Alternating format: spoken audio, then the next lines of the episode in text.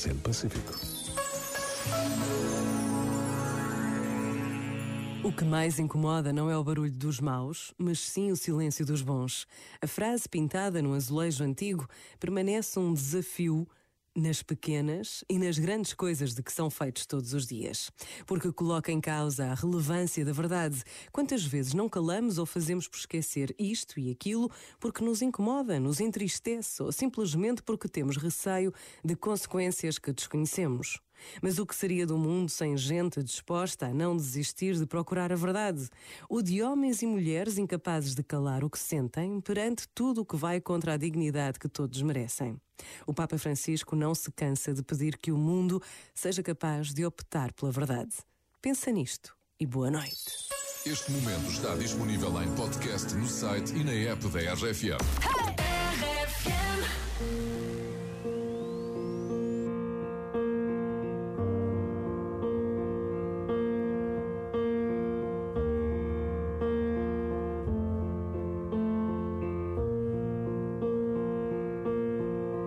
goes my heart beating, cause you are the reason I'm losing my sleep.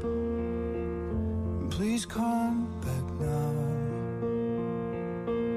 And there goes my mind racing, and you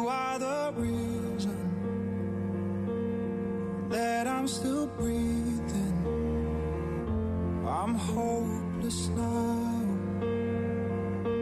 I'd climb every mountain and swim every ocean just to be with you and fix what I've broken. Oh, cause I need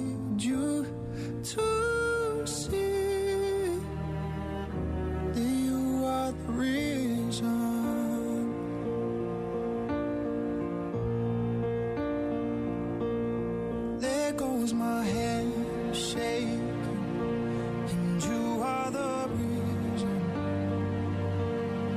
My heart keeps bleeding, and I need you now. And if I could turn